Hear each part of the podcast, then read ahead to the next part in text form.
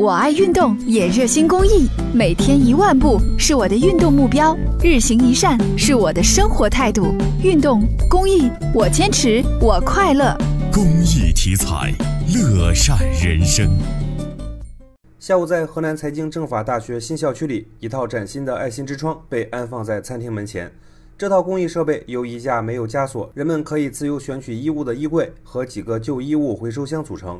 爱心之窗刚刚安放好，几名爱心同学就向回收箱里捐献了一些旧衣物。我是在空间看见一条朋友转发的说说，然后这些衣服其实早就准备了，然后一直没有这样的机会，今天正好有就带下来，各取所需嘛。我们也是腾出了空间，如果对他们有帮助的话也挺好。据了解，今年三月十五号，郑州第一个爱心之窗在河工大投放，至今已有近千件衣物被人取走，帮助了不少贫困学生。该公益项目外联负责人张丽：我们的这种形式，相对于其他的慈善形式呢，我们里面存放的是清洗消毒以后的衣服，放在窗子里，避免了风吹日晒雨淋，能够很好的保存。同学们领取到的衣服呢，都是干净的、整洁、安全的衣服。而据郑州慈善总会社会工作部部长胡灵溪介绍，爱心之窗公益项目将在全市范围推广，爱心市民和困难个人都可以拨打热线六三五九四个二来捐赠或者寻求帮助。接下来呢，我们将联合咱们郑州市的各大高校，